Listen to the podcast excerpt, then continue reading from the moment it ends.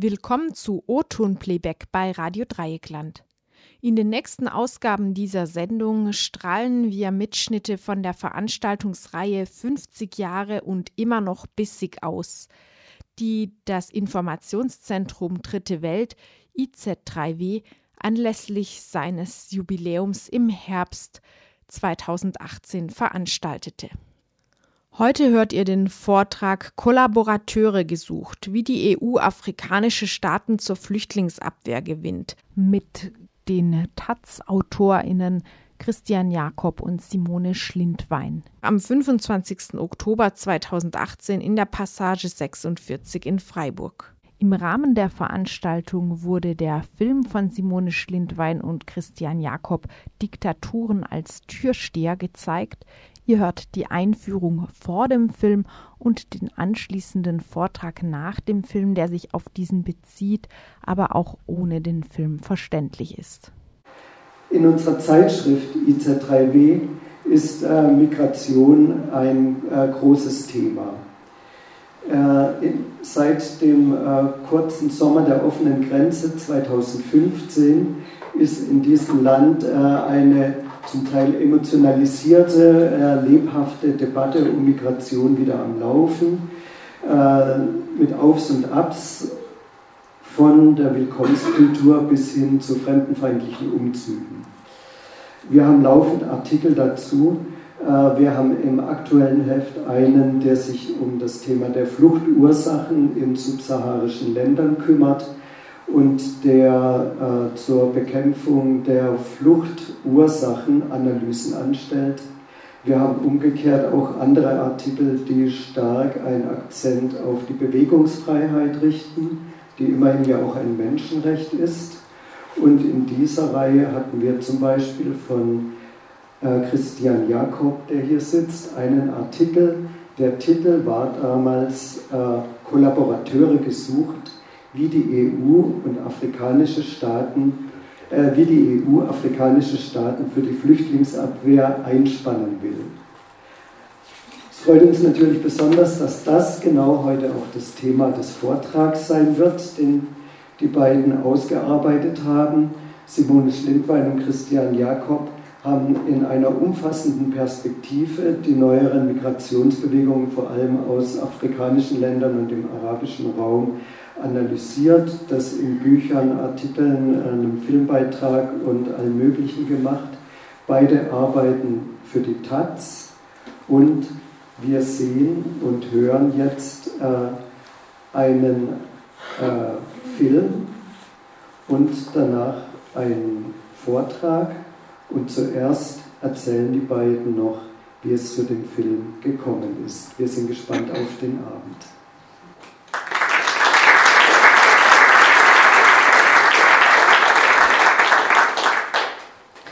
Also Dankeschön, dass ihr auch alle da seid und euch für das Thema interessiert. Ähm, ich würde also würd kurz sagen, wie ich zu dem Thema gekommen bin und Christian führt das dann weiter aus. Es ist so, also ich arbeite als Korrespondentin in Afrika äh, für die Taz, für die Berliner Tageszeitung seit zehn Jahren und äh, lebe in Uganda. Und 2015, als ungefähr zur selben Zeit hier auch als die sogenannte Flüchtlingskrise über Deutschland hinweg einbrach ähm, und der, die Situation auf dem Balkan sich eskalierte, gab es zur, im Südsudan, im Nachbarland Ugandas, äh, kam es erneut zu Kriegsausbrüchen, wo über kurze Zeit hinweg auch ähm, 100.000 bis knapp über eine Million Flüchtlinge in, ins Nachbarland Uganda eingeströmt und geflohen sind. Äh, in Uganda hat, äh, hat man im Prinzip anders reagiert als hier in Deutschland. Dabei ist Uganda ein wahnsinnig armes Land und beherbergt mittlerweile 1,4 Millionen Flüchtlinge. Und dort gibt es aber keine Debatte um Asyl, sondern es gibt dort eine Willkommenskultur, die sagt, ihr kriegt alle Asyl, ihr braucht. Also es gibt keinen Antrags- und Abschiebe und all diese Zeremonien und Behördensachen, die wir hier durchführen in Europa, äh, in Deutschland auch, und, äh, sondern es gibt dort einen Asylantrag, dem wird stattgegeben und innerhalb von vier Wochen hat jeder ähm, Flüchtling ein Stück Land auf die, und Saatgut und ähm, ein Baumaterial, auf dem man sein Haus bauen kann und einen neuen Acker anlegen kann. Es gibt keine Bleibe, äh, keine, keine Frist, ja, also man kann bleiben, solange man möchte. Ähm, die Uganda haben auch gar keine Debatte darüber geführt, ob sie die jetzt aufnehmen oder nicht. Das war einfach ganz normal und selbstverständlich. Und so bin ich immer so auf dieses Thema aufmerksam geworden, wobei ich auch so sehr weit weg bin aus Europa, dass man aus Afrika heraus im Prinzip diese ganze Debatte, die in Europa geführt wird, aus ganz komplett anderen Perspektive, aber auch aus einer anderen Wahrnehmung heraus interpretiert. Und ähm, so sind wir eigentlich von beiden Seiten, nicht von meiner Seite, auf dieses Thema gestoßen und wir haben, glaube ich, äh, dann sozusagen eine super Brücke hinweggekriegt, dieses Thema auch über Jahre hinweg gemeinsam zu bestreiten. Ja, vielen Dank für die Einladung auch von mir und äh, danke, dass ihr alle gekommen seid. Es soll ja heute Abend darum gehen, wie die EU versucht, afrikanische Länder als äh, Grenzschützer mit einzugemeinden in das europäische Grenzregime. Das ist äh, nichts völlig Neues, das geht zurück ins vergangene Jahrzehnt. Es ist damals so gewesen, dass um die Zeit 2003, 2004 äh, Spanien das erste europäische Land war, das in größerer Zahl Ankünfte von irregulären Migranten aus Europa hatte, und zwar auf den Kanarischen Inseln. Einige werden sich vielleicht noch erinnern. Damals ist es so gewesen, dass äh, Fischer aus Westafrika für Menschen, die nach Europa wollten, aber sich die Passage anders nicht leisten konnten, den Weg über das Meer auf die, äh, auf die Kanarischen Inseln, nach Teneriffa beispielsweise, angeboten haben. Das ist eine relativ lange Strecke, es sind fast 1000 Kilometer, aber es gab eine nennenswerte Zahl von Leuten, die das in Anspruch genommen haben und teilweise völlig entkräftet dann an den Urlaubsstränden da angekommen sind, teilweise aber auch tot, also es sind Leichen angespült worden. Äh, Bilder davon sind dann von Nachrichtenagenturen verbreitet worden und die spanische Regierung hat sich das nicht lange angeschaut. Es ist nicht so gewesen, dass man das als migrationspolitisches Problem gesehen hätte, wie das heute ähm, diskutiert wird, sondern es war vor allem eine Gefahr für den Tourismus. Man hat das als wirtschaftliches Problem wahrgenommen und für die Spanier war ganz klar, das hat ein Ende zu haben. Und deren Intervention sah so aus, dass sie auf die Länder an der westafrikanischen Küste zugegangen sind und gesagt hat, wir wollen, dass es aufhört, äh, es soll aber euer Schaden nicht sein. Das Angebot war, die Entwicklungshilfe für die Länder wird massiv aufgestockt, das war ein dreistelliger Millionenbetrag und im Gegenzug hat man dann eine Reihe von Maßnahmen äh, sich erbeten gefordert, ähm, um diese Abfuhrfahrt von den Flüchtlingen zu verhindern. Zum Beispiel, dass Spanien das Recht bekam, seine Grenzpolizei, die Guardia Civil, da zu stationieren. Die Guardia Civil ist seit 2005 vor Ort mit Schiffen, mit einem Hubschrauber. Wir haben die auch für den Film da besucht und äh, das ist dann auch zu sehen. Die sagen, ähm, wir gehen auch nicht wieder weg. Täten wir das, ging das alles wieder von vorne los, also werden wir bleiben. Seitdem patrouillieren und kontrollieren sie da, als ob das äh, europäisches Territorium wäre und äh, Boote, die ablegen wollen und sozusagen den Eindruck erwecken oder sich den Verdacht aussetzen, sie könnten auf die Kanarischen Inseln äh, fahren wollen, die werden angehalten und zurückgezwungen. Äh, Mauretanien zum Beispiel hat sich damals bereit erklärt, ein Internierungslager zu errichten in einer Stadt namens Nouadhibou, die ist ganz im Norden an der Grenze zur Westsahara. Für die Spanier war das hochkomfortabel. Alle, die sie auf dem Meer aufgegriffen haben, brauchten sie nicht mühsam zu identifizieren, Asylanträge abzulehnen und dann abzuschieben. Sie sind einfach nach Mauretanien in dieses Lager gebracht worden. Die mauretanische Armee hat dann immer so lange gewartet, bis wieder genug für einen Transport da waren und hat sie dann durch die Wüste gefahren und an der malischen Grenze abgesetzt, ganz egal woher sie kamen und ganz egal ob das nun Flüchtlinge waren oder nicht. Das Ergebnis war, dass die äh, Route von Westafrika auf die Kanarischen Inseln unterbrochen ist und zwar bis heute. In den letzten Monaten sind die Ankünfte in Spanien ja insgesamt wieder gestiegen, nicht aber dort. Und äh, aus, aus Innenministersicht war das äh, höchst, höchst erfolgreich. Die Öffentlichkeit hat das damals nicht weiter interessiert, das ist auch nicht weiter diskutiert worden, es war ein sozusagen nationales Problem für Spanien. Die EU hat sich da auch nur bedingt äh, engagiert, aber als dann 2015 die Situation auf der Balkanroute so war, wie sie war, da hat man sich die Frage gestellt in vielen europäischen Hauptstädten, ähm, wenn wir das in den Griff kriegen, wo geht es dann weiter? Passiert das nochmal? Was können wir tun? Und die Annahme war, dass der nächste große Migrationskorridor der Weg über das Mittelmeer sein würde, aus Nordafrika nach Südeuropa.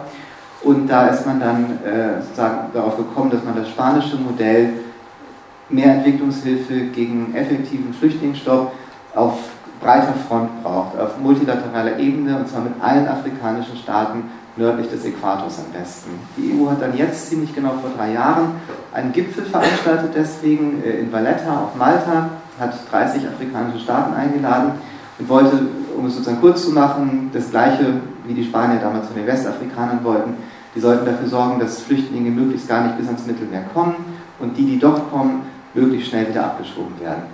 Man hat sich das leichter vorgestellt, als es am Ende war. Äh, die Annahme war, es gibt vorher es gab ungefähr viermonatige Verhandlungen. Die EU hat einen eigenen Fonds aufgelegt, um die afrikanischen Länder dafür zu bezahlen. Da waren drei Milliarden Euro drin und äh, hat dann also erwartet, dass es dann ein, ein, ein großes Anti-Flüchtlings- oder Anti-Fluchtabkommen geben würde. Das ist aber nicht passiert. Die afrikanischen Länder waren aus verschiedenen Gründen sehr zurückhaltend. Einige, weil sie gedacht haben, da ist noch viel mehr Geld drin, wir lassen noch zappeln. Andere, weil sie gesagt haben, äh, Migration ist wichtig für uns, wir verkaufen das auf keinen Fall. Was die Europäer von uns wollen, ist ein Eingriff in unsere Souveränität, das ist ein Angriff auf freie Migration und deswegen unterschreiben wir da gar nichts. Und die EU hat natürlich nicht aufgegeben, also der politische Druck, der dahinter steht, ist sehr, sehr hoch. Ähm, die Flüchtlinge schon in Afrika aufzuhalten, ist eigentlich das Einzige, worauf sich die EU, wenn es um Asyl und Migration geht, einig ist. Alle anderen Fragen sind höchst strittig, insbesondere seitdem es jetzt im Sommer diese Achsenbildung mit der rechten in Italien, mit Kurz, mit den Visegrad-Staaten und auch mit der CSU gibt. Also die Meinungen, wie es nun mit den Flüchtlingen in Europa weitergehen soll, sind extrem unterschiedlich, aber dass man sie in Afrika am besten schon stoppt, das ist Konsens. Entsprechend sind die Verhandlungen weitergegangen und wir haben versucht, das zu dokumentieren seit 2015. Wir haben erst eine Online-Dokumentation gemacht, die man sich auch noch anschauen kann. Da stehen die ganzen Vertragsdokumente drin, die heißt Migration Control. Wenn man das googelt, dann kann man sich die noch ansehen. Dann haben wir daraus ein Buch gemacht, weil das eher was war für Leute, die da vielleicht wissenschaftlich zu arbeiten wollen. Das Buch ist ein bisschen für Allgemeinpublikum. Und das haben wir dann verfilmt ähm, vom November vergangenen Jahres bis Februar für Arte und fürs ZDF. Und der Film ist dann im Sommer gelaufen und wir würden euch den jetzt gerne zeigen. Der geht 55 Minuten. Es geht um, also wir haben in zwölf Ländern gedreht, an verschiedenen Orten, wo die EU entweder schon weitergekommen ist mit den Verhandlungen oder eben nicht. Und äh, genau, würden danach noch ein bisschen äh, zum Hintergrund erzählen wollen und dann gerne äh, ein Gespräch mit euch machen. Und jetzt könnte der Film auch. Also ganz kurz noch dieses Bild, was ihr gerade alle gesehen habt. Ähm, das ist, wer sich fragt, das ist das Begrüßungstänzchen für Angela Merkel im Herbst 2016 auf dem Flughafen von Niamey in Niger, die da nämlich eine der vielen europäischen ähm, ja, Regierungsmissionen hin unternommen hat, um unter anderem in diesem Fall eben Niger dazu zu motivieren, an der Mission Flüchtlingsstopp äh, sich ähm, engagierter zu beteiligen. Genau, jetzt äh, bitte den Film. Dank. Danke.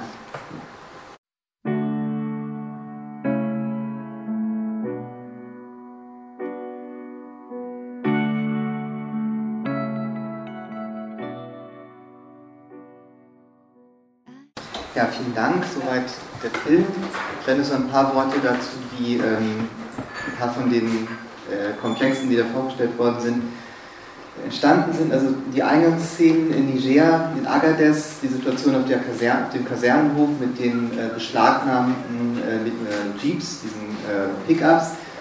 Das hat eine Vorgeschichte. 2015 hat die nigerische Regierung erkannt, dass ähm, ein Großteil der Flüchtlinge, die von Libyen aus nach äh, Südeuropa fahren, dass eben durch Niger durchtransportiert werden und dass es ähm, ein großes oder größtes Interesse auf Seiten der Europäer gibt, das zu unterbinden und hat äh, ein sehr eigentümliches Gesetz erlassen. Es sah so aus, dass Niger geografisch in zwei Teile unterteilt worden ist.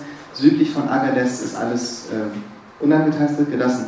Nördlich von Agadez wurde aber der Transport von Ausländern, also Ausländern mit dem Auto zu fahren, als Städterei definiert. Ähm, Niger gehört zur westafrikanischen Staatengemeinschaft ECOWAS, die funktioniert in Teilen wie die Europäische Union. Jeder Bürger eines der Mitgliedsländer darf sich in anderen Ländern aufhalten, braucht kein Visum, darf da einreisen, darf da arbeiten und natürlich darf man die dann auch mit dem Bus oder mit dem Taxi oder eben mit dem Pickup äh, gegen Geld fahren. Ab 2015 durfte man das nicht mehr. Äh, Niger hat aber das Gesetz nicht angewandt. Das lag ein Jahr in der Schublade. Es gab zwar Unmut in der nigerischen Zivilgesellschaft darüber, aber die Armee hat äh, sozusagen keine Maßnahmen ergriffen, das durchzusetzen, bis eben zu dem Tag, oder ungefähr ist eigentlich genau der Tag, aber jedenfalls die Zeit, vor zwei Jahren der Besuch von Angela Merkel dort, der natürlich darauf äh, gerichtet war, die nigerische Regierung dazu zu bringen, dieses Gesetz, das es ja nun schon mal gab, dann auch umzusetzen. Es ist bei solchen Besuchen ja üblich, dass man äh, so Gastgeschenke mitbringt als westlicher Regierungschef Entwicklungsprojekte. Merkel hat das auch getan. Die hat ein ähm, eine Ansprache gehalten auf dem Flughafen von Niamey. Das war ein sehr kurzer Besuch, nur sechs Stunden. Sie ist da angeflogen gekommen mit einem Flugzeug voller ähm, europäischer oder deutscher Journalisten und hat dann gesagt, äh, so geht es nicht weiter, das Mittelmeer, das ist eine große Tragödie, all die jungen Afrikaner, die ertrinken, wir wollen das nicht länger mit ansehen müssen. Und wir würden uns wünschen, dass wir mit Afrika zusammenarbeiten können, insbesondere Niger kommt da natürlich eine tragende Rolle zu. Und ähm, sie hatte dann auch sozusagen zwei Entwicklungsprojekte im Gepäck, um, um dem, äh, diesem Anliegen zu helfen. Das eine war äh, 10 Millionen Euro für die nigrische Grenzpolizei damit die also besser, mit besserer Ausrüstung kontrollieren kann. Und 17 Millionen Euro für eine Art ja, Berufsschulzentrum oder Berufsschule, kann man vielleicht sagen, für Agadez, damit die Fahrer, die in Zukunft eben keine Fahrer mehr sein sollen, sich andere äh, Jobs beibringen lassen können.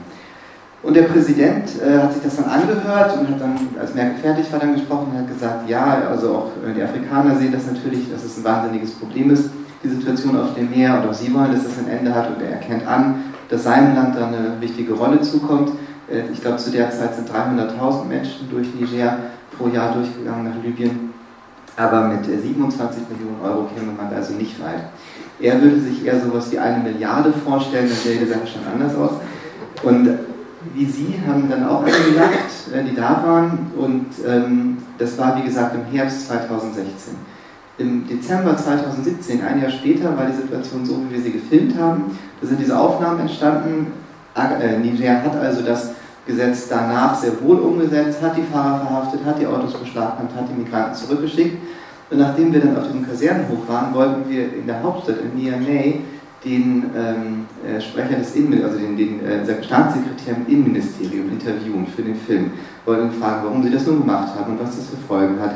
Regional, der Regionalrat von Agadez war natürlich sehr ähm, äh, unerfreut darüber, dass also das Transportgeschäft äh, jetzt unterbunden war. Das ging aber nicht. Der Sprecher hat gesagt, er kann nicht, der, ist, der muss seine Reise nach Paris vorbereiten. Wir haben uns dann nichts weiter dabei gedacht. Niger ist eine ehemalige Kolonie, die Beziehungen nach Frankreich sind sehr eng, also gut dachten wir, er muss eben nach Paris. Als wir dann eine Woche später zurück waren, haben wir die Pressemitteilung von der EU-Kommission gesehen. Justement in der Woche war nämlich in Paris die Geberkonferenz EU-Niger für die Zeit 2017 bis 2020. Da wurde dann entschieden, wie viel Geld Niger kriegt. Und das waren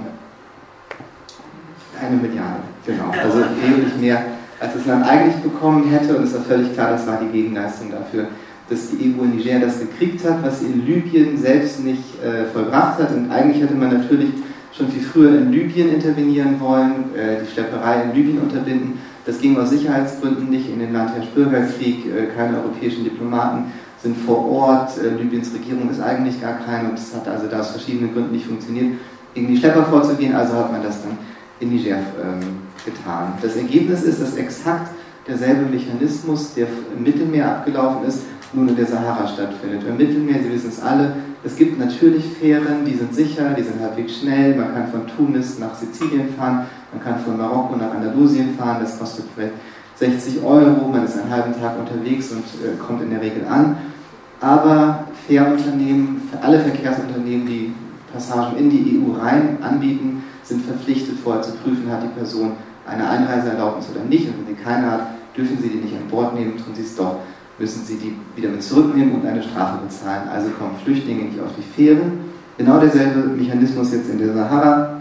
Es gibt natürlich immer noch Fahrer, die den Weg anbieten. Es ist keine angenehme Fahrt auf diesen Pickups, zwei Tage ohne Schattendach. Die haben 24 Plätze normalerweise auf einer Ladefläche äh, verkauft, aber man kommt normalerweise an, man fährt die Straße, wo es Wasser gibt, wo es Siedlungen gibt, wo viel Verkehr ist, wenn man eine Panne ist. Nur eben jetzt darf man keine Flüchtlinge mehr mitnehmen. Wenn doch, wird man eben bestraft und kommt ins Gefängnis und das Auto ist äh, auch weg. Wir haben im Film und auch in den vergangenen äh, Jahren der Recherche immer wieder erlebt, auch dass die EU und die Afrikanische Union sozusagen in ihren Verhandlungen auch sehr aneinander knallen mit ihren Interessen. Die Afrikanische Union hat sich früher noch sehr viel von der EU diktieren lassen, weil auch die EU einer der größten Geldgeber für die Afrikanische Union ist. Aber es hat sich auch in der, in der Hinsicht in den vergangenen zwei, drei Jahren sehr viel getan.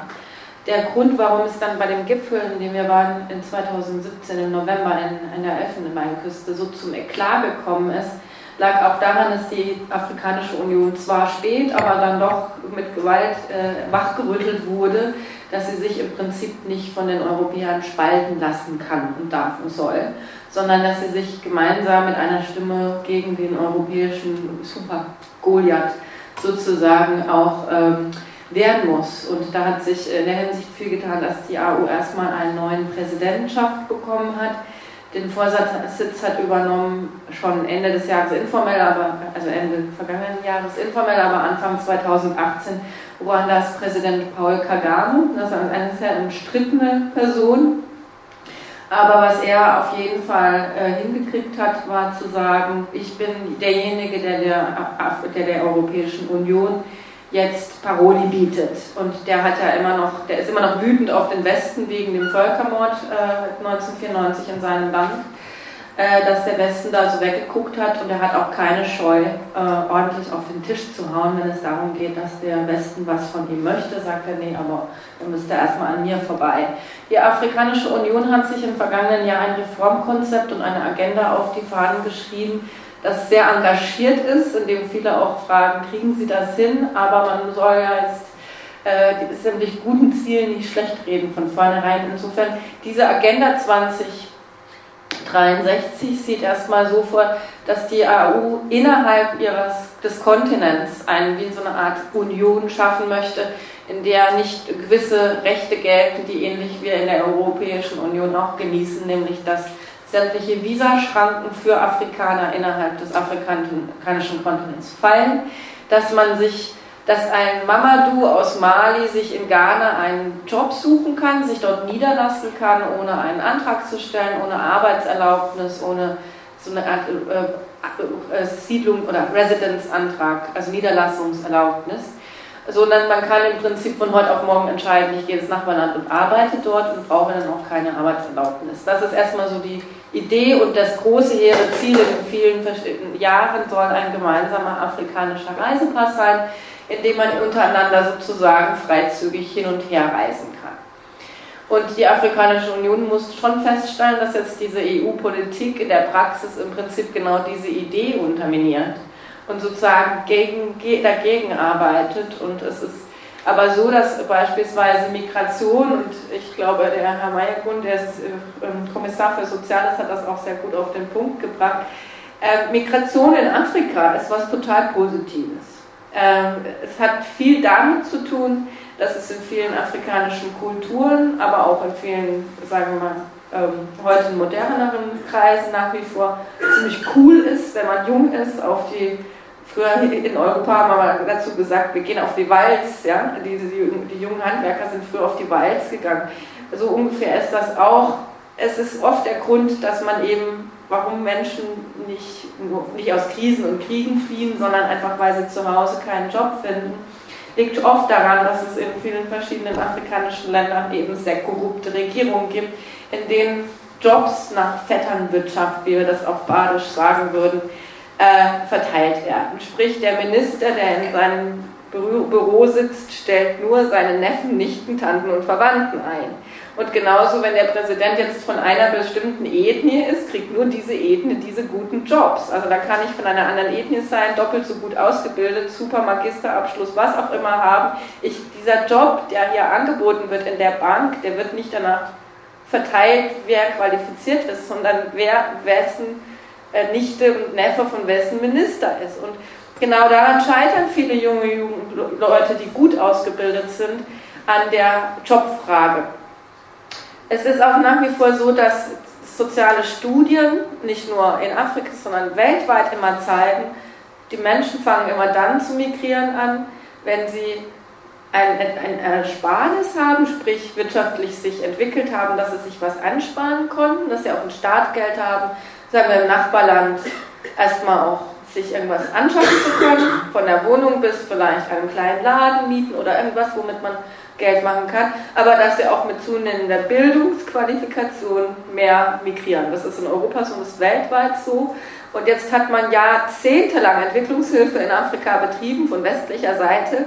Diese Entwicklungshilfe hat jahrzehntelang jetzt auch dazu mit beigetragen, dass äh, Leute nicht nur gut ausgebildet sind, sondern auch sich so eine Art Startkapital erwirtschaften können. Und plötzlich sagt, wenn, wenn die anfangen zu sagen, jetzt würde ich aber gerne reisen oder ich würde mich in einem neuen Land niederlassen oder ich will, da drüben gibt es mehr Jobs oder da gibt es vielleicht einen Bankensektor, der mehr anbietet. Wenn ich ein Finanzmanager bin, dann plötzlich darf ich jetzt nach EU-Wünschen nicht mehr reisen. Also da beißt sich irgendwie die Katze auch in den Schwanz. Noch dazu ist es so, dass in Afrika sehr viele Leute, die im Ausland einen Job finden, dann ihre Gelder, dieses Einkommen oder Großteil des Einkommens, das sie erwirtschaften, direkt an ihre Verwandtschaft nach Hause zurückschicken.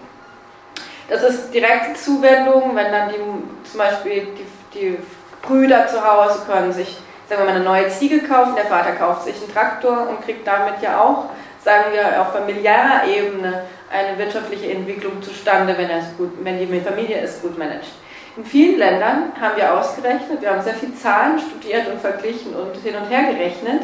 Und äh, auf unserer Webseite kann man sich die, diese Grafiken dann auch gut angucken, die wir daraus erstellt haben. Aber in vielen Ländern haben wir herausgefunden, dass die Summe der Rücküberweisung aus dem Ausland der Entwicklungshilfe aus Europa über, die übersteigt.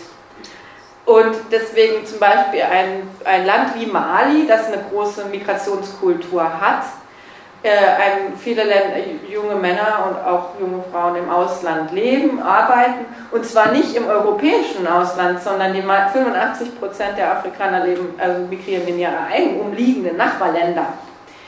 Ähm, dass diese Rücküberweisungen beispielsweise um ein Vielfaches höher sind und dass deswegen zum Beispiel Mali gerade mit dieser Abschiebung aus Europa ganz extreme Probleme hat, weil es nicht nur junge Leute sind, die zurückkommen und als Versager plötzlich dastehen, sondern es auch weniger Geldflüsse an die Familien dann zurückgehen, die eigentlich ja im Prinzip so eine direkte Entwicklungshilfe auch darstellen. Und genau deswegen hat sich Mali so schwer getan mit diesem Rücküber Rückführungsabkommen, das sie unterzeichnet haben sollen oder dann doch nicht. Das erzählt gleich Christian.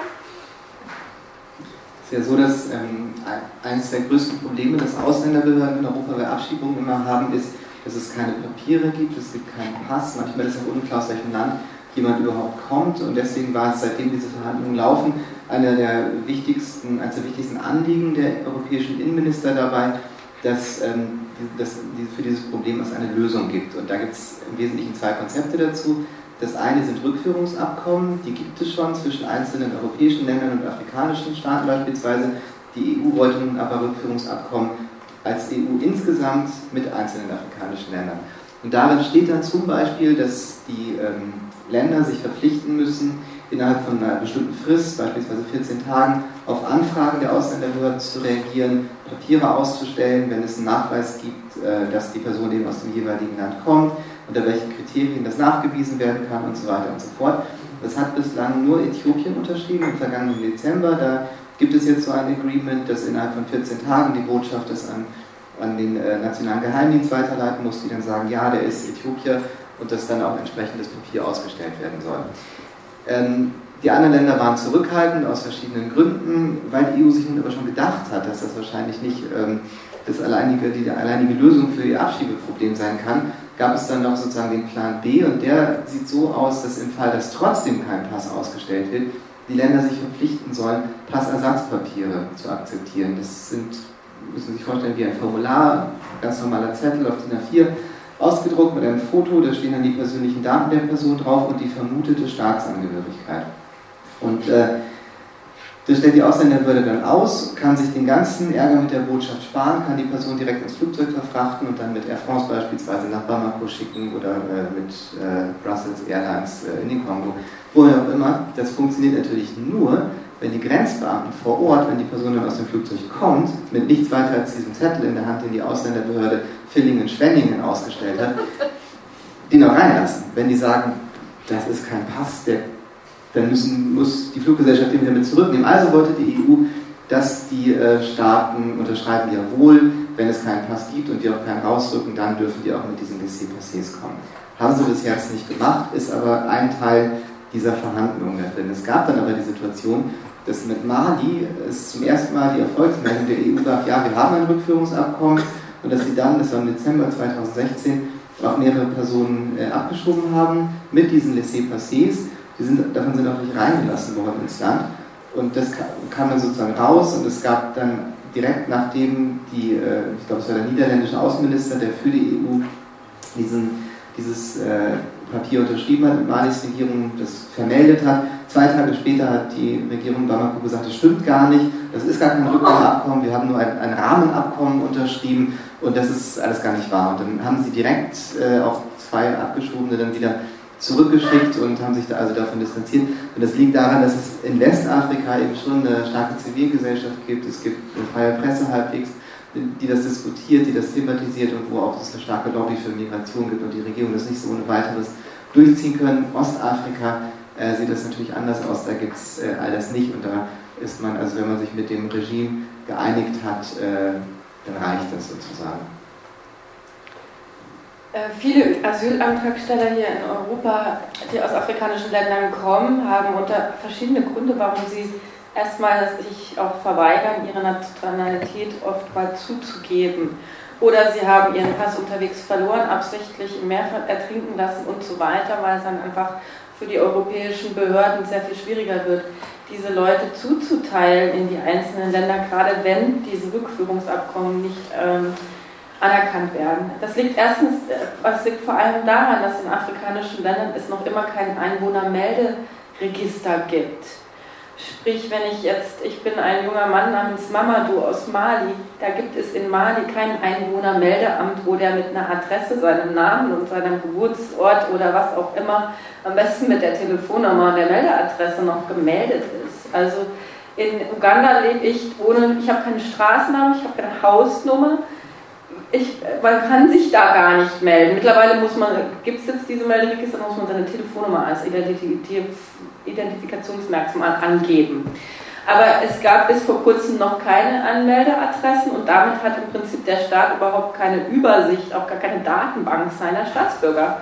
Sprich, wenn jetzt einmal die, die, die deutsche Asylbehörde in der Botschaft von Mali in Berlin anfragt, wir sagen, wir haben hier einen Mamadou Diallo, Hab, kommt ja von, aus Mali, dann können die nicht im Computer gucken und sagen, ja, hier Hauptstraße 3 in der Hauptstadt.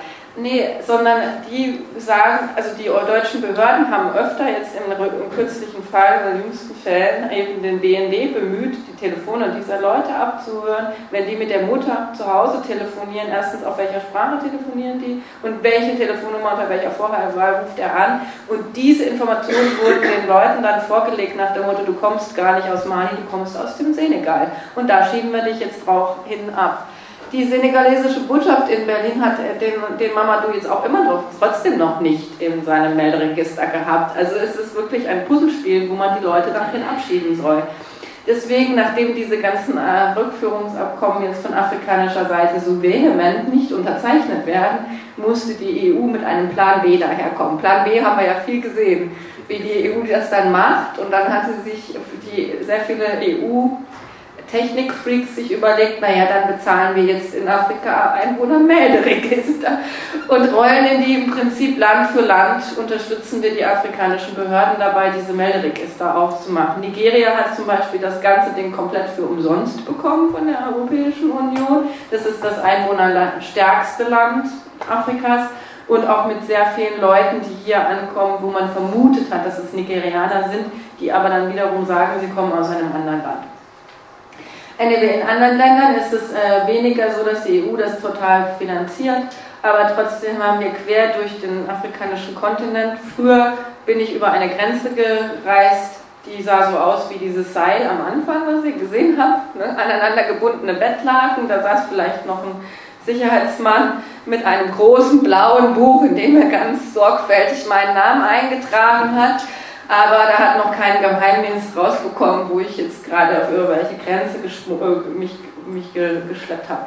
Äh, mittlerweile ist es so, dass selbst am verlassensten Grenzposten im Dschungel oder in der Wüste noch immer irgendwo Computer stehen, ein Fingerabdrucklesegerät, eine Kamera und plötzlich aber auch eine Internetleitung existiert. Das hat sehr viel die EU mitfinanziert, auch Dieselgeneratoren und so weiter, dass die Daten, wenn ich jetzt über eine Grenze gehe und meine Fingerabdrücke da hinterlassen muss, dass sofort auch gespeichert wird, dass ich da über die Grenze gegangen bin. Dieser EU, also Frontex Afrika Geheimdienstbund, den Frontex da aufgesetzt hat, der hat den folgenden Trick die Europäer haben den Afrik die afrikanischen Geheimdienstchefs 2015 nach Warschau eingeladen und haben gesagt, wir geben euch jetzt die Technik, die ihr braucht, um das, um eure Migration sozusagen zu kontrollieren und zu überwachen. Da ist nicht nur Computer und sonstige Sachen geflossen, sondern auch eine Software zur Verfügung gestellt worden, mit denen man Grenzübergänge und na, wer geht rein, wer geht raus, indem man das gut sozusagen speichern kann. Es sind da Server zur Verfügung gestellt worden, um die Daten überhaupt irgendwo zu speichern. Und die Frontex hat sich ganz netterweise in diesen Verträgen eine Hintertür einbauen lassen der Software. Sprich, die Afrikaner müssen alle drei Monate ihren kompletten Datensatz überspielen an Frontex, wenn sie diese Software überhaupt nutzen wollen. Sprich, in Zukunft kann auch Frontex noch sehen, über welchen Grenzübergang ich drüber gegangen bin. Und das war im Prinzip der Clou, wie man dann versucht hat, jetzt überall diese biometrischen Datenbanken in allen Ländern hinzukriegen, auch die Flüchtlinge systematisch zu biometrisieren. Sprich, wenn morgen Mamadou in Deutschland abgeschoben werden will, braucht man nur einen Fingerabdruck von dem. Hauen wir in diese Frontex-Datenbank. Frontex schickt alle Anfragen an alle Afrikaner raus. Wer hat diesen Fingerabdruck in seiner Meldeabteil, im Melderegister? Und dann kann sich Senegal melden und sagen, ja hier, der, der kommt aus von uns. Im Prinzip, das ist ja der, der technologische Trick, wie man dann diese Rückführungsabkommen später dann doch wieder äh, in, in trockenen Tüchern hat. Das Ganze funktioniert natürlich nur deswegen, weil viel Geld auf dem Tisch liegt. Also bei, dem, ähm, äh, bei der Konferenz in Valletta 2015 hatte die EU das erste Mal nennenswert ein, äh, ein Budget dafür bereitgestellt. Das war der sogenannte EU-Nothilfefonds für Afrika. Da waren am Anfang 2,9 Milliarden Euro drin. Der Name ist ein bisschen irreführend, also die Not war auf Seiten der Europäer zu jener Zeit und ähm, der ist mittlerweile aufgestockt worden. Mittlerweile sind dreieinhalb Milliarden da drin. Und das war so das erste zentrale Instrument, um diese neue Form von Migrationssteuerungsdiplomatie äh, zu unterfüttern. Die Afrikaner haben ziemlich schnell gemerkt, dass das ähm, für sie gar nicht so lukrativ ist, wie es aussieht auf den ersten Blick. Das war nämlich alles Geld, bis auf einen geringen Anteil, das sowieso schon im Europäischen Entwicklungsfonds EDF drin war. Das lag da sozusagen noch unprojektiert rum und das hat man dann in diesen, äh, in diesen Fonds geschoben die Afrikaner haben gesagt, das hätten wir sowieso bekommen. Und entsprechend war dann also auch das, ähm, sozusagen die, der Wunsch da, dass das noch weiter aufgestockt wird. Das hat die EU getan, es ist dann kurz darauf ein zweiter Fonds aufgelegt worden, der Europäische Außenwirtschaft oder External Investment Fonds, Außenwirtschaftsfonds für Wirtschaftsförderung in Afrika, nochmal 4 Milliarden. Äh, Tajani, der Parlamentspräsident, hat jetzt mehrfach Afrika besucht und jedes Mal horrende Summen äh, ins Spiel gebracht, die jetzt in den nächsten Jahren fließen sollen. Insgesamt ist es also so, dass die, äh, die Ausgaben für Entwicklungszusammenarbeit zwar wachsen, aber langsamer wachsen als der Bedarf, also vor allem was den Bereich Nothilfe angeht. Und sozusagen das, was, es, was, da, was, was da ausgegeben wird, in zunehmendem Maße für Migrationssteuerung, Schrägstrich, Fluchtursachenbekämpfung kanalisiert wird. Und das hat eben den folgenden, das hat den Effekt, dass in Ländern, in denen man glaubt, besonders effektiv gegen unerwünschte Migration vorgehen zu können, zum Beispiel im Sahel oder eben in Nordafrika, dass da äh, zunehmend mehr Geld hinfließt und entsprechend äh, weniger Geld anderen, für andere Länder zur Verfügung stellt, wo der Bedarf auch groß ist, zum Beispiel eben Uganda, wo aber ähm, nicht damit zu rechnen ist, dass Leute sich zu Fuß auf den Weg machen und nach Europa kommen. Also dieser Konzentrationseffekt, äh, der zeichnet sich sehr stark ab. Das Schlagwort Fluchtursachenbekämpfung steht fast über allen Entwicklungszusammenarbeitsprojekten, die heute äh, nach außen dargestellt werden. Also es spielt immer stärker eine Rolle und es ist ein Stück weit eine, äh, eine Entfremdung von der ursprünglichen Logik der Entwicklungszusammenarbeit, wo es im Wesentlichen um Armutsbekämpfung ging, aber eben auch darum, Ländern, in denen es sowas wie gute Regierungsführung gibt und wo der Bedarf auch groß ist, ähm, eben die unterstützen zu können. Ob das nun immer gut geklappt hat oder ob das wirklich so gut gemeint war, wie es klang, steht auf einem anderen Blatt, aber jedenfalls kommt zunehmend äh, ein, ein, ein, ein Moment in diese ganze Politik rein, die mit, dem, mit der eigentlichen äh, Entwicklungslogik oder Entwicklungszusammenarbeitslogik immer weniger zu tun hat. Wir haben dann, als wir das Buch fertig gemacht haben, uns auch gefragt, äh, sehen wir das zu schwarz? Stimmt das so alles? Ist das haltbar? Es gibt in Bonn das Deutsche Institut für Entwicklungspolitik, da gibt es Leute, die das erforschen, mit denen haben wir auch gesprochen und die dann gefragt, seht ihr das auch, kommt das so? Und die Antwort war ja, das ist, das ist schon so, aber das wird sich hinziehen, das äh, wird lange Zeit dauern, das sind alles langfristige Budgets, das wird frühestens in ein paar Jahren so sichtbar sein. Also um das vielleicht größtenmäßig einzuordnen, diese dreieinhalb Milliarden sind ungefähr äh, ein Sechstel dessen, was pro Jahr aus Europa an Entwicklungshilfe nach Afrika fließt, sind etwa 20 Milliarden. Und ähm, die werden auch verteilt über einen Zeitraum von drei Jahren ausgegeben. Jedenfalls äh, sagten die, das zieht sich noch eine Weile hin, aber grundsätzlich geht es in diese Richtung. Dann haben wir das Buch also fertig gemacht und dieses Jahr im Februar gab es dann ähm, die, äh, das Ratstreffen der europäischen Entwicklungsminister. Jedes EU-Land hat ja eine, eine, also eine Abteilung für Entwicklungszusammenarbeit, wie in Deutschland das BMZ. Zudem hat aber auch die EU eine Behörde für Entwicklungszusammenarbeit, die ein eigenes Budget hat, den schon angesprochenen European Development Fonds. Und bevor dieses Treffen stattgefunden hat, haben all diese Minister einen Brief bekommen vom äh, Kommissionspräsidenten Juncker. Und da hat er denen geschrieben, wie er sich das EU, das, die Architektur des EU-Haushalts für die Zeit ab 2020 vorstellt.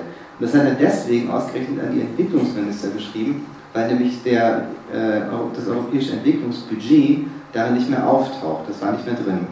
Das Geld sollte gar nicht gekürzt werden, das soll weiterhin ausgegeben werden, aber nicht mehr in einem eigenen Haushalt eines Kommissars der Entwicklungszusammenarbeit betreiben soll, sondern im Haushalt der Außenkommissarin Mogherini, die für alles Mögliche zuständig ist, aber jedenfalls nur ganz als letztes für Armutsbekämpfung, in erster Linie für Sachen wie Stabilität, Sicherheit, Konflikte und so weiter. Die soll das ganze Geld bekommen, das heißt ein außenpolitisches Instrument und Juncker hat das dann in dem Brief an die Entwicklungsminister damit begründet, dass sie also in Zukunft noch zielgerichteter, effektiver und flexibler dahin das Geld schieben wollen, wo es äh, sinnvoll ist aus äh, europäischer Sicht. Und das heißt also, wir glauben, dass dieser dieser Konzentrationseffekt, äh, Fluchtursachenbekämpfung als primäres äh, Moment in der Entwicklungspolitik, dass das in Zukunft noch viel stärker äh, sich zeigen wird. Ja, vielleicht erstmal so weit. Vielen Dank fürs Zuhören und äh, gerne Fragen. Ich glaube, wenn die. Vielen Dank für den spannenden Vortrag. Es gibt jetzt noch die Gelegenheit, Nachfragen zu stellen oder noch Anmerkungen zu machen. Zum, um kurz runterzukommen, fange ich mit der ersten Nachfrage an. Dann können Sie, könnt ihr euch sammeln. Ich habe Simon Schlindbein, wo du da bist, äh, frage ich, bevor es vielleicht zum EU-Politik geht, noch was äh, zum afrikanischen Kontinent. Und zwar äh, fand ich das natürlich spannend, dass sich das da aus einer ganz anderen Perspektive darstellt, die Migrationsbewegungen als in Europa. Also in Europa ist dieses äh, die kommen, das ist gefährlich und im afrikanischen Kontinent hast du geschildert, besteht eine größere Normalität, dass migriert wird und der AU, Afrikanische Union, äh, Sozialreferent, der hat da ja auch vernünftige Sachen zugesagt. Ne? Dann hat man allerdings gesehen, in Afrika gibt es diese Sicherheits-, äh, und Militärleute, die erzählen ganz andere Sachen, die sind wild auf das Geld. Da gibt es also Friktionen. Und wie sind dann die Friktionen, was die Migration im Niger zum Beispiel betrifft? Äh, Leute, die migrieren und ankommen, das ist ja auch nicht alles normal und gut, sondern manche, viele scheitern ja auch, viele landen in der Perspektivlosigkeit, gerade Flüchtlinge aus Eritrea oder Südsudan, die, die weg müssen. Ähm, wie, wie sieht das genauer aus mit dieser Migration? Wie sieht gelingende und misslingende Migration in Ländern dort aus? Also ich glaube, man muss dann immer diese folgende Unterscheidung machen, die ist juristisch auch ganz wichtig. Es gibt Migranten und es gibt Flüchtlinge. Die Migranten fliehen, äh, fliehen nicht, sondern die suchen sich irgendwo anders eine neue Bleibe. Äh, die Flüchtlinge fliehen vor Krieg und Krisen mit einem guten Recht und es ist ihr international gegebenes Menschenrecht, irgendwo aufgenommen werden und Schutz zu finden. Es gibt natürlich immer auch in, Afrika Graubereiche, wo man so das auch nicht mehr sagen kann, wer ist wer, gerade wenn es dann darum geht, Klima, Flüchtling, es gibt es den neuen, neuen Begriff, der hoffentlich auch bald international irgendwo unter Schutz gestellt werden soll. Also die Leute zum Beispiel, die wir aus Eritrea interviewt haben, Somalia, Sudan, Südsudan, diese Leute fliehen vor Krieg und Krisen und äh, die fliehen meistens in der Regel in die Nachbarländer oder da, wo sie Schutz finden. Beispielsweise in Uganda. Uganda ist weltweit berühmt für die liberalste und willkommenste Flüchtlingspolitik dieser Welt. Die so, selbst aus Somalia, aus Eritrea, also drei Länder weiter weg fliehen die immer noch bis nach Uganda durch, weil sie auch wissen, dass sie da bleiben können. Und in Uganda ist es auch wirklich so, dass sie erstens als Flüchtling auch eine Arbeitserlaubnis inklusive ihres Asylstatus bekommen, dass sie auch äh, angehalten werden, sich irgendwo ökonomisch einzubringen. In Uganda können die auch gar nicht durchfüttern. Wir haben gar kein Sozialsystem. Insofern müssen die Leute, auch die Flüchtlinge irgendwie gucken, dass sie im Ausland irgendwo, sagen wir, sich ein, ein, ein Unterhalt, ein Einkommen sichern. Jetzt beispielsweise Flüchtlingslager in Uganda sehen auch gar nicht aus wie Lager, haben wir ja auch ein bisschen gesehen, eher so aus wie ein Dorf. Aber wenn da so ein Lastwagen von Flüchtlingen ankommt, dann sieht man die, da kommen die mit, mit Sack und Pack. Der, der Internetcafé-Besitzer aus dem Nachbarland flieht mit seinem Computer und baut das Internetcafé in seinem, im Flüchtlingslager in Uganda wieder auf. Die Schneiderin kommt mit ihren beiden äh, Nähmaschinen und baut die im Flüchtlingslager wieder auf und fängt an zu nähen und der Mechaniker kommt mit seinem ganzen äh, Werkzeug. Migranten ist es jetzt so, hatte ich ja vorhin schon erklärt, viele Le junge Leute äh, migrieren, weil sie zu Hause keine Perspektive sehen. Aus die Landbevölkerung migriert erstmal in die Stadt und wenn man in der Stadt immer noch keinen Job bekommt, habe ich ja vorhin auch erklärt, Vetternwirtschaft und nicht was auch immer alles. Wenn ich zum Beispiel ein gut ausgebildeter Banker bin und mich für Finanzwesen interessiere und ich bin Uganda, bin ich eigentlich logisch aufgehoben, besser aufgehoben im Nachbarland in der Hauptstadt Kenia. Die hat einen starken Finanzsektor. Es gibt eben auch ganz verschiedene, unterschiedlich entwickelte Länder in, äh, in Afrika, die verschiedene Sektoren haben. Ja, also der Bankensektor in Kenia ist sehr stark, in Nigeria auch, da haben die eine Börse, in Uganda gibt es gar keine Börse. Solche Sachen sind ähm, eben auch Ursprung oder Lockmittel, warum Leute migrieren. Und die meisten Leute migrieren innerhalb ihrer eigenen Region in so ein Boomland, wo es eben was gibt oder auch in die Hauptstädte. Aber ehrlich gesagt, was ist jetzt daran so neu? Also wenn ich mir Europa und ich habe Geschichte studiert angucke, von der Walz bis heute, dass man in Spanien studiert hat und sagt, gut, ich suche mir trotzdem einen Job in Berlin. Oder ich mache mein kleines Start-up-Unternehmen trotzdem in Berlin aus, weil es da bessere, coolere Leute gibt, die vielleicht mehr mit meinem Produkt, das ich gerade entwickeln möchte, anfangen können. Wir, wir in Europa migrieren jeden Tag hin und her. Deswegen ist das ja so verdammt komisch, dass wir das den Afrikanern nicht genauso erlauben wollen. Also sehr gerne jetzt Fragen aus dem Publikum. Ähm, am liebsten in dieses Mikro. Äh, wer möchte anfangen?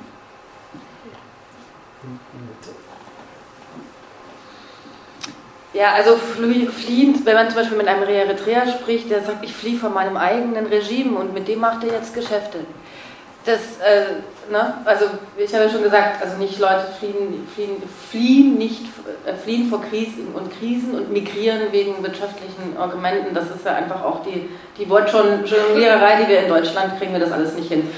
Müller hat irgendwann Fluchtursachenbekämpfung ausgerufen, seitdem läuft alles unter diesem Stichwort. Wenn man das Wort mal auseinander nimmt und definiert, ist es total Hanebüchen die Flucht und die Ursache, die, also wer flieht, der hat eine Ursache und an der ist auch nicht zu rütteln. Da kann man auch keine Berufsschule in Eritrea aufmachen und denken, wenn man da Nähmaschinenkurse anbietet, fliehen die Leute weniger. Das ist ja im Prinzip genau der Ansatz, den Müller dann proklamiert hat, gerade in Eritrea. Nach dem Motto, wenn man denen ein paar Berufsschulen hinbauen, dann fliehen die schon nicht. Und aber dann gleichzeitig Handshake mit dem Diktator zu machen, der eigentlich die Fluchtursache ist. Noch dazu steckt in diesem Begriff ja auch Bekämpfung drin. Und die Bekämpfung haben wir ja gesehen, da verdient die ganze Rüstungsindustrie mit diesem Kampfmodus, den wir jetzt gegen die Flucht ausgerufen haben. Deswegen ist dieser Begriff eigentlich, wenn man den durchanalysiert, eigentlich schon genau das, was die EU macht. Aber im Prinzip auch halt so ein Müller-Begriff, wo ich denke, ihr habt das alles einfach nicht durchgedacht. Also da fehlt mir die Analyse aus afrikanischer Perspektive und Verständnis, das Verständnis für Afrika, bevor man im Prinzip die Lösungsansätze dann aus Europa weiter diktiert. Ich würde sagen, der Begriff hat ja ziemlich Konjunktur in letzter Zeit, es wird ganz viel davon geredet und ich kann das eigentlich nur als, als ein, äh, eine propagandistische Verbrennung von Migrationsbekämpfung äh, sehen. Also es, es, klingt halt viel besser. Da kann eigentlich niemand ernsthaft was dagegen haben. Also der flieht schon freiwillig und, ne? und es ist, was, faktisch ist es Migrationsbekämpfung. Und man will es aber nicht so nennen, weil das klingt natürlich nicht so äh, unterstützenswert. Also die 100 Millionen äh, finde ich in ganz Afrika nicht. Ähm, und es ist auch nach wie vor so, es ist natürlich totale Propaganda. Ich glaube da keine Zahlen, dass die 100, die ist ja auch so glatt, als hätte er sie aus dem Nähkästchen gezaubert. Also es ist nach wie vor natürlich so, dass Leute, Frontex hat jetzt diese stationären Satelliten über der Sahara stationiert und die verfolgen immer die Reifenspuren und die Autos, ne? wie so im Prinzip die Autos sich gegen Libyen bewegen. Wenn man jetzt auf jedem Auto 25 oder 24 Migranten vermuten würde, dann natürlich sind es irgendwie Rechnungen, die, Rechnung, die Mathematik geht dann ins Unendliche. So, aber erstens sind einfach, wird einfach mit Annahmen gespielt, die in die Zukunft projiziert werden, die gar, mit Tatsachen, die gar nicht stimmen. Erstens hat man eine Migrationsbewegung gegen Libyen, die nicht nach Europa geht. Es haben schon immer und sind schon immer und es tun immer noch immer alle oder viele Migranten, westafrikanische äh, Migranten, die nach Libyen gehen, um dort einen Job zu finden.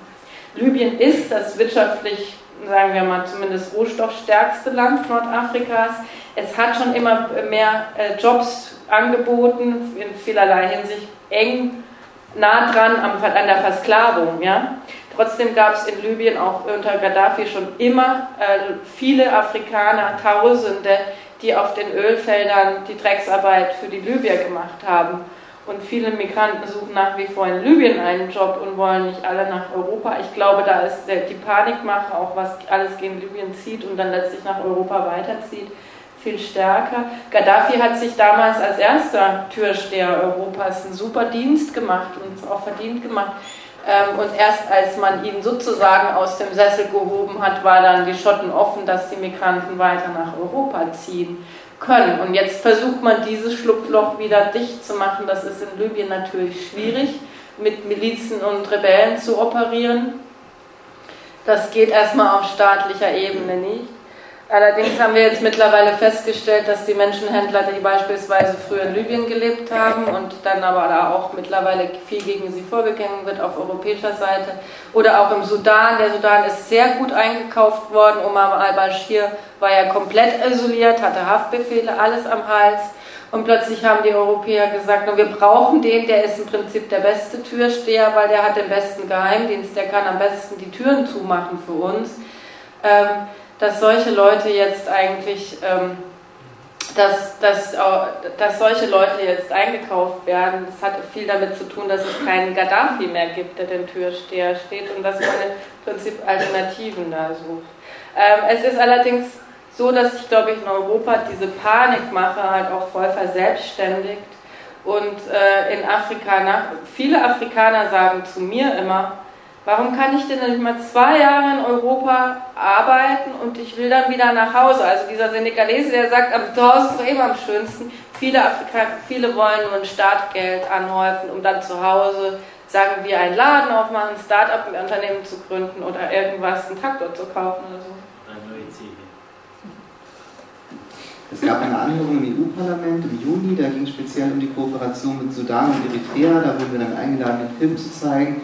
Das hat die Fraktion der Linken und Grünen organisiert und ähm, die haben dann eine Resolution, also sie haben ohnehin an einer Resolution gearbeitet, um die Kommission, also namentlich den Europäischen Auswärtigen Dienst aufzufordern, die Zusammenarbeit mit, mit Sudan und Eritrea einzustellen.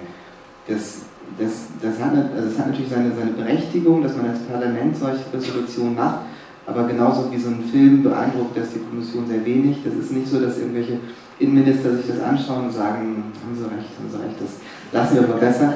Und insofern, also es gab jetzt viele Einladungen, wie heute Abend zum Beispiel, und äh, auch also andere Sender haben das aufgegriffen. Die Deutsche Welle hat den zum Beispiel noch in anderen Sprachen, andere Sprachfassungen angefertigt, Arabisch und äh, Englisch, was uns sehr gefreut hat, hat das dann auch ausgestrahlt. Aber jetzt, dass man sagen könnte, das war dann ein politischer, irgendeine politische Reaktion drauf, das, das gab es nicht. Als wir die ähm, diese Online-Dokumentation rausgebracht haben. Da sind zum ersten Mal diese Sudan-Dokumente öffentlich geworden und das war dann kurz äh, Thema in der Bundespressekonferenz. Das haben so ein paar äh, Kollegen dann aufgegriffen und da äh, eine ganze Weile äh, darüber dann gesprochen, aber das geht schon so weiter. Also der politische Druck, der dahinter steht, ist wahnsinnig groß und äh, das ist also zieht sich noch weiter. Äh, danke, dass Sie da nochmal drauf zu sprechen kommen. Wir haben diese Handels- und Wirtschaftspolitik nicht in den Film reinbekommen. Der hatte so viele Elemente schon, die so komplex waren. Allerdings haben wir im Buch ein sehr ausführliches Kapitel am Ende nochmal über die Handels- und Wirtschaftspolitik der beiden Kontinente. Ganz kurz, wir haben es in der EU oder aus der EU heraus tatsächlich auch hingekriegt, in Afrika gewisse Jobs kaputt zu machen. Beispiel diese Milchgeschichte. In äh, Westafrika, die Sahelzone ist ja nicht fruchtbar richtig, dass man Landwirtschaft gut betreiben kann, sondern da leben sehr viele Leute von Viehwirtschaft. Ziegen, Schafe und Kühe äh, Kühe und Esel. Und äh, vor allem produzieren sie halt sehr viele Milchprodukte. Senegal beispielsweise, Burkina Faso sind typische Länder, in denen Leute auch sehr viel Joghurt essen und Milch und trinken und so weiter. Die EU mit ihrem Milchchaos äh, hat natürlich Überschussproduktion und die rührt man, also die vertrocknet man dann in Milchpulver und verkauft die ganz billig nach Senegal. Und mit dem Milchpulver wird dort wieder Joghurt eingerührt, der dann im, im, im Kühlregal nur die Hälfte kostet von dem Bio-Joghurt, das der Bauer um die Ecke aus seiner Kuhherde rauskriegt. Und damit macht man natürlich auch Jobs kaputt. Oder in der EU ist es nach wie vor, wir sind ja alle Fans von Biosiegeln und Fairtrades und was nicht auch immer, kaufen wir die Schokolade mit dem Fairtrade und so. Trotzdem ist es nach wie vor so, dass beispielsweise Uganda ist ein Kaffeeland. Ich war neulich für eine ganz andere Geschichte auf so einer Kaffeefarm und habe mich das mal angeguckt. Also junge Leute in Uganda denken wirklich, Kaffee, ein Kaffeefarmer zu werden ist ein super Job. Das promoviert die Regierung auch. Wäre es theoretisch, Jetzt trinken wir morgens so eine Tasse Kaffee. In so einer Tasse Kaffee sind 100 Bohnen. Bis zur Hölle diese 100 Bohnen wachsen. Damit kann, auch wenn man Fairtrade bezahlt, auch wenn man alle Bio-Siegel einhält, wenn man trotzdem nur 3 Euro, 4, 5, 6 Euro für seinen Kilo Kaffee hier bezahlt, wird davon in Uganda noch immer kein junger Mann kann davon eine Familie gründen und äh, Kinder in die Schule schicken. Es, das, was wir hier konsumieren, ist immer noch unter Wert gekauft an Rohstoffen und das, was wir exportieren, macht dort wieder die Wirtschaft und die Arbeitsplätze kaputt. Wir sind da David gegen Goliath und wir beschweren uns alle über, oh, TTIP, ne? die Amerikaner dominieren uns und so. Was wir mit den Afrikanern in unserem Handelsabkommen äh, EPAS in Verhandlungen gemacht haben, war schlimmer als Donald Trump hoch drei. Was ähm, passiert ist, dass die Afrikaner gesagt haben, wir würden mit der EU gerne auf Block-zu-Block-Level äh, verhandeln. Sprich, die Ostafrikanische Union möchte gerne mit der ganzen EU ein solches Abkommen schließen oder die ECOWAS, die Westafrikanische Union oder die SADC, die Südafrikanische Union. Und die EU dachte, dann haben sie aber gemeinsam mit einer Stimme diese fünf Länder beispielsweise in Brüssel angeklopft und gesagt, nö, das unterzeichnen wir nicht. Wir hätten gern das und das und das auch noch drinstehen. Wir wollen bessere, besseres äh, Outcome-Situation für uns. Und dann hat die EU gesagt, na, wenn ihr das nicht unterzeichnet, dann gehen wir jetzt zurück und dann rufen wir euch alle einzeln an. Und dann haben die gesagt, nee, wir diskutieren nicht mehr mit euch auf Blockebene, mit der Ostafrikanischen Union beispielsweise, sondern wir rufen den Kenia an, oh, ihr Kenianer exportiert viel zu uns, euch können wir das Angebot machen. Den Ugandern einzeln angerufen, na, wir machen euch das Angebot. Und man hat im Prinzip äh, diese Gemeinschaft, die in Afrika zum ersten Mal zustande kam, mit einer Stimme sich gegen diesen Goliath aufzulehnen, hat man damit wieder unterminiert, dass man mit jedem Einzelnen in Verhandlungen getreten ist und damit die Blockkonstellation äh, aufgeweicht hat. Jetzt ist es so, Kenia hat unterschieden beispielsweise, damit kann die EU jetzt billig ihre Milchpulver nach Kenia transportieren, dadurch, dass in der Ostafrikanischen Union ja über Grenzen hinweg freier Warenverkehr möglich ist, wird ja keine Grenzkontrolle mehr im Lastwagen unternommen, wird jetzt dieses Milchpulver dann doch wieder nach Uganda geschifft und obwohl Uganda das gar nicht unterzeichnet hat, haben sie jetzt halt das billige Milchpulver aus der EU. Und so wird es dann wieder, also ist es im Prinzip jetzt kaputt gemacht worden und sehr viele afrikanische Staaten sagen halt nach wie vor, wir sind halt voll die Verlierer in dieser ganzen E-Wirtschaftspolitik ebenfalls. Ne?